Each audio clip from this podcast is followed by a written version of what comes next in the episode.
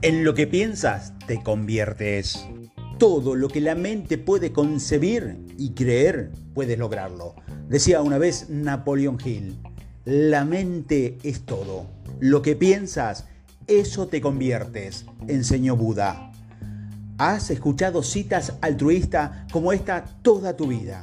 Ahora la ciencia se ha puesto al día. Y finalmente podemos cuantificar y rastrear cómo las creencias pueden moldear tus resultados. La psicóloga de la, de la Universidad de Stanford, Carol Suez, descubrió que algunas personas tienen una mentalidad fija y creen que no pueden cambiar sus capacidades. Hay otras personas que tienen una mentalidad de crecimiento. Los productores creen que pueden trabajar para mejorar. Carol y sus colegas estudiaron a 373 estudiantes y siguieron su desempeño académico desde el comienzo del grado de la primaria hasta el fin del octavo año.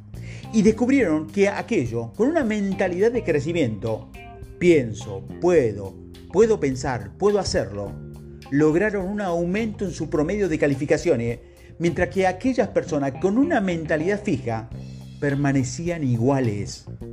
También se ha demostrado que si antes de realizar una prueba de coeficiente intelectual, las personas leen un artículo que dice que el coeficiente intelectual es variable, en lugar de fijo, según los genes, sus puntuaciones de coeficiente intelectual mejoran.